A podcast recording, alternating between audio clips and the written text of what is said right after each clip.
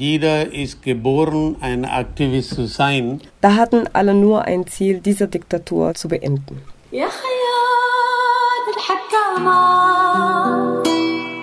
Amani, Samadhanam, Fred, Billy, Pax, Ohange, Friede. Salam. Peace Sounds. Alternativen aus dem globalen Süden.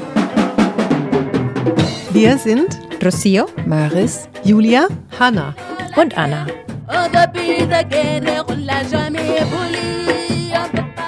Äh, Ich weiß es nicht, Leute im Westen oder woanders das verstehen können, wenn die nicht so eine Situation in ihrem Leben oder überstanden haben. Eine von uns kennt ihr Herkunftsland nur im Krieg. Sie hat selbst Familienangehörige verloren. Eine hat in Kriegsgebieten gelebt. Sie erlebt es hier in Deutschland als schwierig, darüber zu sprechen. Für die meisten von uns ist Krieg etwas Abstraktes. womit wir vor allem durch die Berichterstattung der Medien konfrontiert sind. oft blättern wir dann in der Zeitung lieber weiter. Denn was wir lesen ist beängstigend, ziemlich kompliziert und lässt uns häufig ohnmächtig und hoffnungslos zurück. Die Chance, weiterzublättern, haben diejenigen, die in Konfliktgebieten leben, nicht. Für diesen Podcast haben wir uns auf die Suche gemacht nach Menschen, die unter meist schwierigen Bedingungen versuchen, die Welt zu einem besseren Ort zu machen. Die ganze sudanesische Bevölkerung war auf der Straße.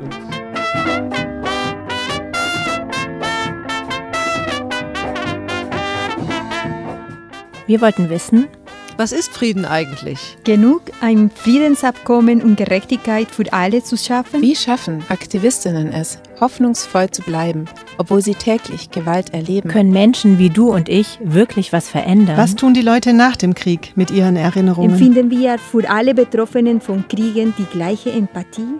Über diese und weitere Fragen sprechen wir mit AktivistInnen in Sri Lanka, Kolumbien, im Sudan und noch vielen anderen Orten. Wir haben heute überlebt. Das ist mal was Positives. Wir gucken mal das morgen, was kommt.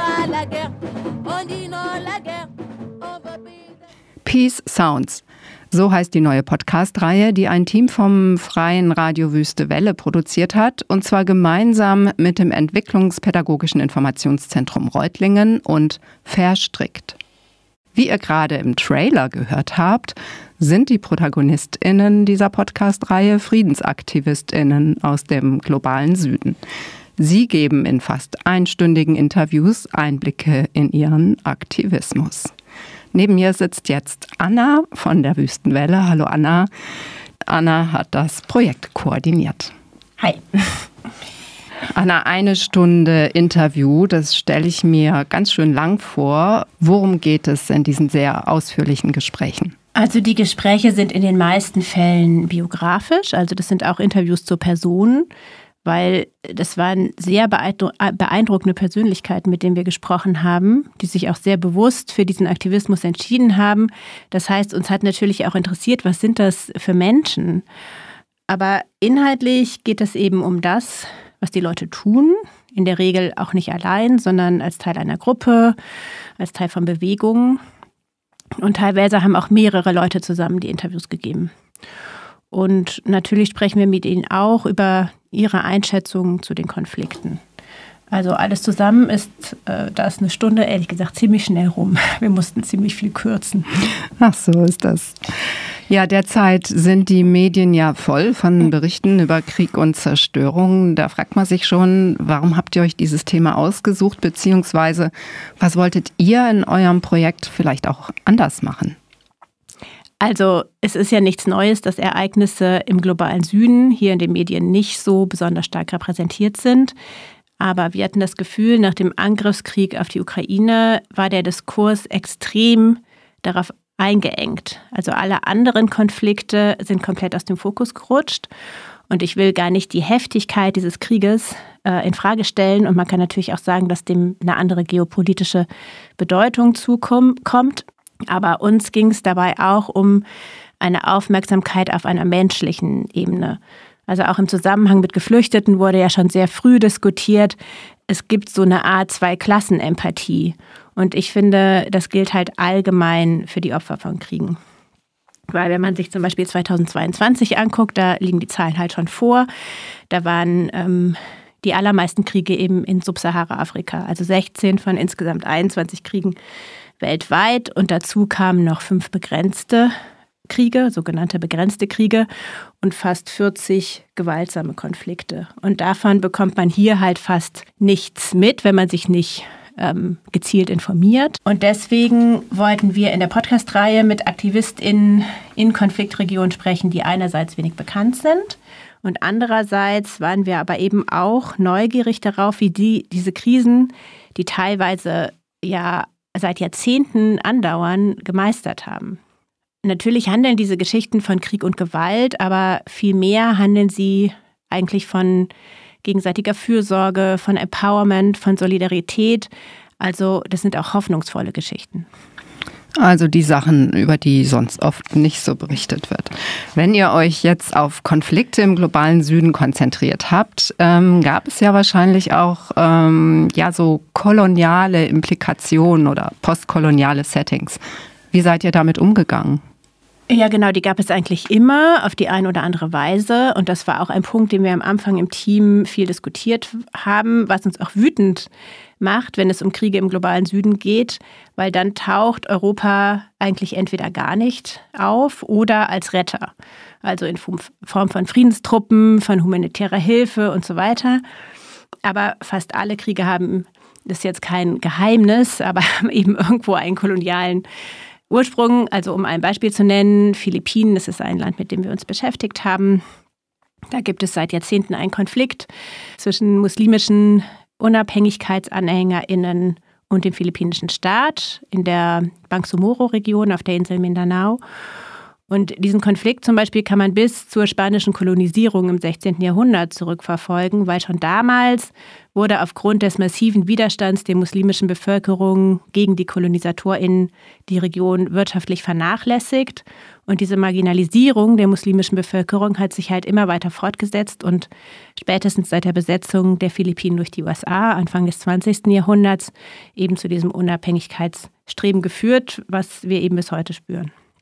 Und so finden sich eben fast überall irgendwelche kolonialen eben Implikationen, wie du es gesagt hast, die aus der kolonialen Aufteilung und der Staatenbildung resultieren oder der Bevorzugung und Benachteiligung und auch Ansiedlung bestimmter Bevölkerungsgruppen. Und ähm, wenn es um natürliche Ressourcen geht, spielen natürlich auch globale ökonomische Machtverhältnisse rein, die eben auch wieder kolonial geprägt sind. Also wir haben unsere InterviewpartnerInnen deswegen auch immer nach diesem, nach diesem Aspekt gefragt. Und da gab es jetzt ganz verschiedene, auch sehr ausführliche Antworten. Ähm, aber ich habe jetzt mal ein Beispiel mitgebracht, die Sicht von Nabu Mal-Sissé, die die Situation in der Region Senegambia analysiert, also Senegal, Gambia und Guinea-Bissau, weil der Konflikt in der Casamance im Süden vom Senegal, wo sie aktiv ist, sowohl als Folge der kolonialen Gebietsaufteilung als auch als Ressourcenkonflikt gelesen werden kann. Si il y a du pétrole, le Portugal au niveau de la Guinée-Bissau, il est évident que c'est peut-être le Portugal qui va le plus en bénéficier. S'il y en a, il y a quelque chose au large de la Gambie, c'est sûr que donc l'Angleterre va aussi aussitôt euh, se repositionner. C'est-à-dire il y a des choses qu'on a héritées de la colonisation qui continuent à nous poursuivre. Also sie sagt, wenn es Öl in äh, Guinea-Bissau gibt, dann sind es natürlich die Portugiesen, die davon profitieren. Wenn etwas in Gambia gefunden wird, wird England es sofort für sich beanspruchen. Und so verfolgt uns die Kolonisierung auf diese Weise bis heute. Oder ein anderes Beispiel von Alfonso Cotera aus Peru, der spricht über die anhaltende Ungerechtigkeit in Peru. Seit Peru die Unabhängigkeit vor zwei Jahrhunderten erreicht hat, sind die soziale und wirtschaftliche Ungleichheiten gleich geblieben. Die Republik erlaubte uns, uns von Spanien, von der Kolonie zu befreien, die Unabhängigkeit zu haben. Aber innerhalb des Landes die Privilegien für einer sogenannten Criollo-Mischkaste blieben erhalten. Sie hatten wenig zur Unabhängigkeit beigetragen. Die Unabhängigkeit wurde dank der Bewegung der Bauern, der Indigenen und auch eines intellektuellen Sektors erreicht. Aber sobald die Unabhängigkeit erreicht wurde, übernahm diese Mischkaste sofort die Macht. Also wir haben ja jetzt gerade zwei eurer InterviewpartnerInnen kurz gehört. Mit wem habt ihr denn überhaupt für den Podcast gesprochen?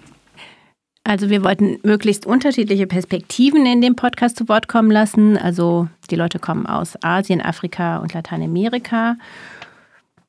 Und die Konflikte, in denen sie wirken, befinden sich auch in unterschiedlichen Konfliktphasen und die Aktivistinnen verfolgen auch sehr verschiedene Ansätze.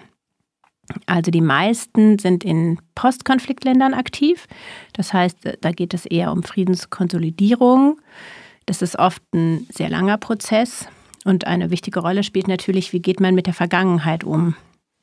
Und Singem, der sich sehr viel mit äh, Dealing with the Past beschäftigt hat aus Sri Lanka, der sagt dazu Folgendes. Dealing with the Past ist zwei Sachen. Einmal die Ursache des Konflikts. Parallel, während des Konflikts so viele Sachen passiert. Da sind äh, ehemalige Kämpfer, da sind verletzte Soldaten, da sind Leute verschwunden. Und Singer sagt dann auch noch an einer anderen Stelle, dass vielleicht seine Enkel erleben werden, dass es sozusagen diese Aufarbeitung fertig ist und dass, obwohl der Bürgerkrieg offiziell schon seit 2009 beendet ist. Anders die feministische Gruppe Bana aus dem Sudan, die steckt natürlich gerade mittendrin und da geht es ganz viel um ähm, praktische Hilfe wie Fluchtwege organisieren und so weiter. Aber sie waren eben auch an der Revolution beteiligt und Teile des Interviews klingen echt wie so ein Organizing-Tutorial, weil sie halt sehr stark dazu beigetragen haben, Frauen im ganzen Land zu organisieren. Ähm, aber egal, in welcher Phase die Leute stecken, war es sehr beeindruckend zu sehen, wie viel Kraft und Mut die einfach haben und das sind ja ganz normale Leute in Anführungsstrichen. Also das sind keine Policymakers. Im Gegenteil machen sie ihre Arbeit häufig im Widerstand gegen die offizielle Politik und auch manchmal aus großer Armut heraus.